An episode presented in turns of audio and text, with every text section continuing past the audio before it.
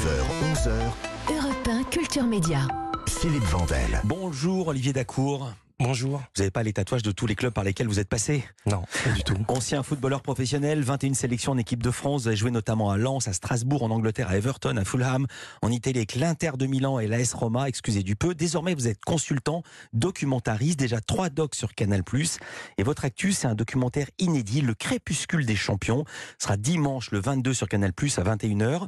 Vous attaquez à un moment très difficile de la carrière d'un sportif de très haut niveau, peut-être la plus difficile, la fin de carrière. Vous faites témoigner six sportifs. Qui sont-ils? Vous avez en tête?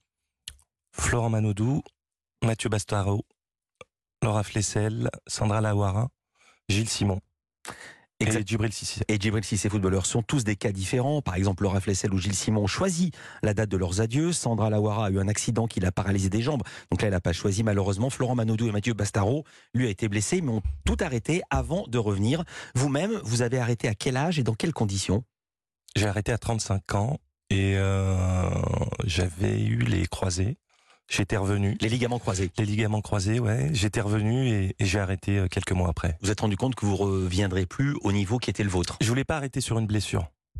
Et euh, je voulais euh, sentir encore le, le goût des, des, des terrains et après j'avais plus la, la motivation donc on a arrêté. Vous en parlez encore avec une petite douleur dans la voix. Ça se sent, même au son. On entend le télescopage entre les exploits dans les stades et le retour à la télé-réalité. C'est au début du sujet. Ça donne très très bien la tonalité. On écoute. C'est magnifique ce que fait Olivier Lacour qui donne l'avantage au Racing Club de Lens.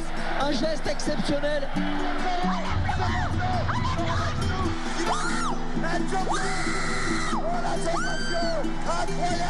Flessel pour la victoire finale. Fantastique. Incroyable. Quel numéro de Pasta Roquette C'est marqué par Djibril Cissé. C'est terminé. La victoire pour le Liverpool Football Club. C'est compliqué de te dire que tout ça, ça va s'arrêter. Le jour où ça s'arrête, c'est un grand vide en fait. Et vous-même, vous avez ressenti ce grand vide? On est obligé de le ressentir. Après 20 ans de notre vie était organisée, tout était euh, tout était écrit. Mais on a beau se dire tous les jours que ça s'arrête, puisque vous le savez, il n'y a aucun footballeur qui a 40 ans, 50 ans. euh, Il y en a, il y en a. Oui, mais enfin, pas, pas, pas à ce niveau-là. Enfin, il y en a très peu de 50 ans. Mais vous n'êtes pas dit, on n'arrive même pas à se préparer à ça. On se prépare, on, on a beau se préparer, c'est un petit peu le parallèle avec les retraités. Mhm. C'est que ben on avait une vie qui était bien structurée là du jour au lendemain, c'est bah, trouver une occupation, c'est donner un sens à sa vie. Et ça c'est pas facile. Je vais pas vous demander comment vous avez convaincu tous ces champions de parler pour vous. D'abord, c'est votre marque de fabrique, et puis ensuite, on sait que vous avez des relations personnelles fortes avec les gens. Je vais prendre les choses sous un autre angle de leur point de vue. Quel intérêt ont-ils eu à passer dans votre documentaire comme pour exorciser le mal, si c'était possible? Ben, on a, j'ai- vécu en fait. C'est euh, c'est quelque chose que j'ai vécu. Je sais ce qu'ils sont en train de vivre. Et il y a un côté intimiste, c'est que je suis pas là à leur raconter des histoires. C'est quelque chose. euh, Souvent, nous, les sportifs, c'est une petite, euh, c'est une petite. euh, comment je pourrais dire ça? À un moment donné, dans le doc, on dit une petite mort. La petite, oui, la petite mort. Mais le crépuscule, c'est la fin de, c'est la fin de la journée. Et on est, c'est la fin de quelque chose. Et en même temps, on est à l'aube de quelque chose d'autre. Parfois, il est possible que le crépuscule ne débouche pas sur une nuit puis une aube, mais simplement sur une nuit. Sandra Laura, elle était championne de ski de boss, médaille de bronze au JO de Turin, et puis en 2007, à l'entraînement, elle se fracture deux vertèbres. Conséquence, elle perd l'usage de ses jambes, depuis elle vit sur un fauteuil roulant. Elle vous raconte la suite, comment se reconstruire, comment se voir un avenir? C'est compliqué déjà à la base en tant qu'athlète quand on arrête sa carrière parce que notre euh, métabolisme et notre corps changent.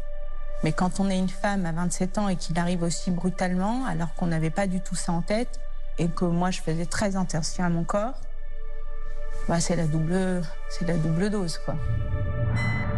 C'est plus difficile après de se construire en tant que femme, hein. Euh, surtout quand on a des projets, des projets de vie, des projets même euh, pro. euh. Donc, euh, ouais, ça a été douloureux, difficile, euh, remise en question, euh, envie, de, envie de partir. Quand tu dis envie de partir, Bah, quitter, euh, quitter ça. Elle a les larmes aux yeux, elle a vraiment pensé au suicide.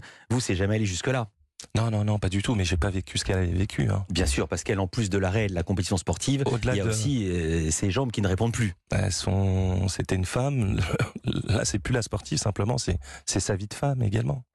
Et je pourrais jamais comprendre ce qu'elle a vécu Évidemment, et ce passage très très émouvant. Il y a des cas beaucoup plus joyeux. Par exemple, Florent Manodou, euh, nageur, il prend sa retraite en 2016 après les Jeux Olympiques de Rio. Il n'en pouvait plus, il en avait marre de la natation. On peut comprendre l'entraînement, c'est quand même très très difficile il essaye de tenter une nouvelle carrière dans le handball. On s'en souvient, sans succès. Enfin, il arrive à un certain niveau, mais il sera jamais au niveau des gens avec qui il jouait, des pros et, de, des leaders. Or, il avait l'habitude d'être un leader, donc il prend une décision, redevenir champion olympique à Paris en 2024.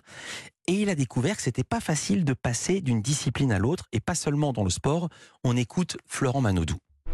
En France, c'est très compliqué. Dès qu'on sort de, de sa case, bah, on n'est forcément pas talentueux, mais je suis bon en sport, peut-être que je suis bon ailleurs.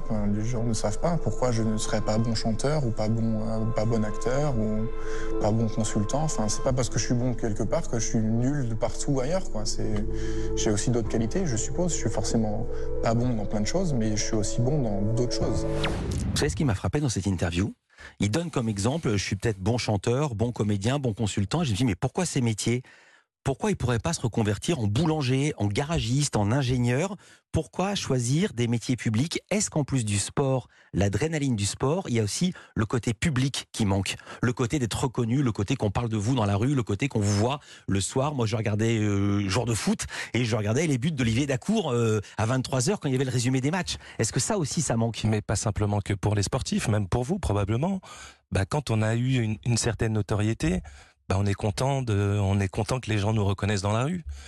Et quand on a vécu de telles émotions, Florent est, peut-être l'un des plus grands nageurs de, français, donc forcément, tout le monde le connaît, tout le monde le reconnaît.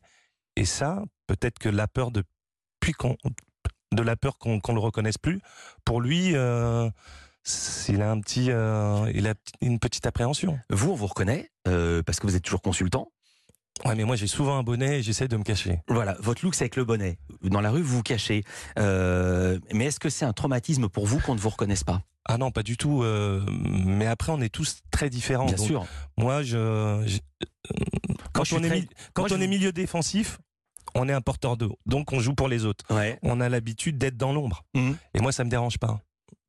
Moi, je suis très content qu'on me reconnaisse pas. Pour répondre à votre question, euh, c'est une des raisons pour lesquelles je fais plus de télé.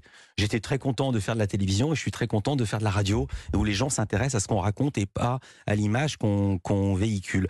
Euh, il y a aussi quelque chose. Mais en parlant d'image, allez-y. Mais souvent, on est toujours amené à l'image du sportif, l'homme qu'on a été.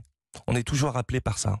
Ah, Olivier Dacour, ah, le footballeur. Mm. Ben, ok, ça c'était c'était une vie précédente. Il y a l'homme qui est peut-être une autre personne.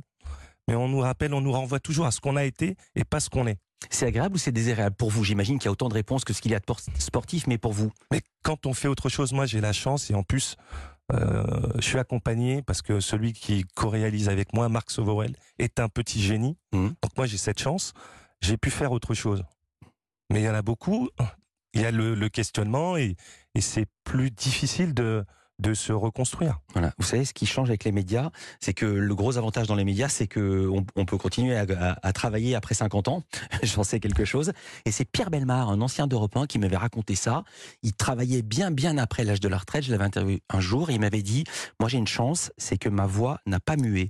Parce que quand on est très vieux, la voix mue. Comme les petites mémés dans les dessins animés. Et lui, c'était pas le cas. Et donc, il pouvait encore travailler. C'est un sujet très sensible. Vous avez essuyé les refus de beaucoup de sportifs?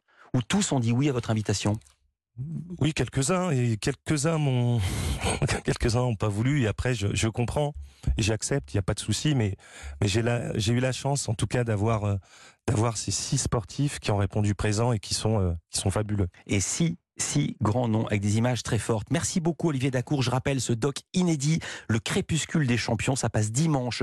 Nous serons le 22 sur Canal+, à 21h. Merci, d'avoir été en direct sur Europe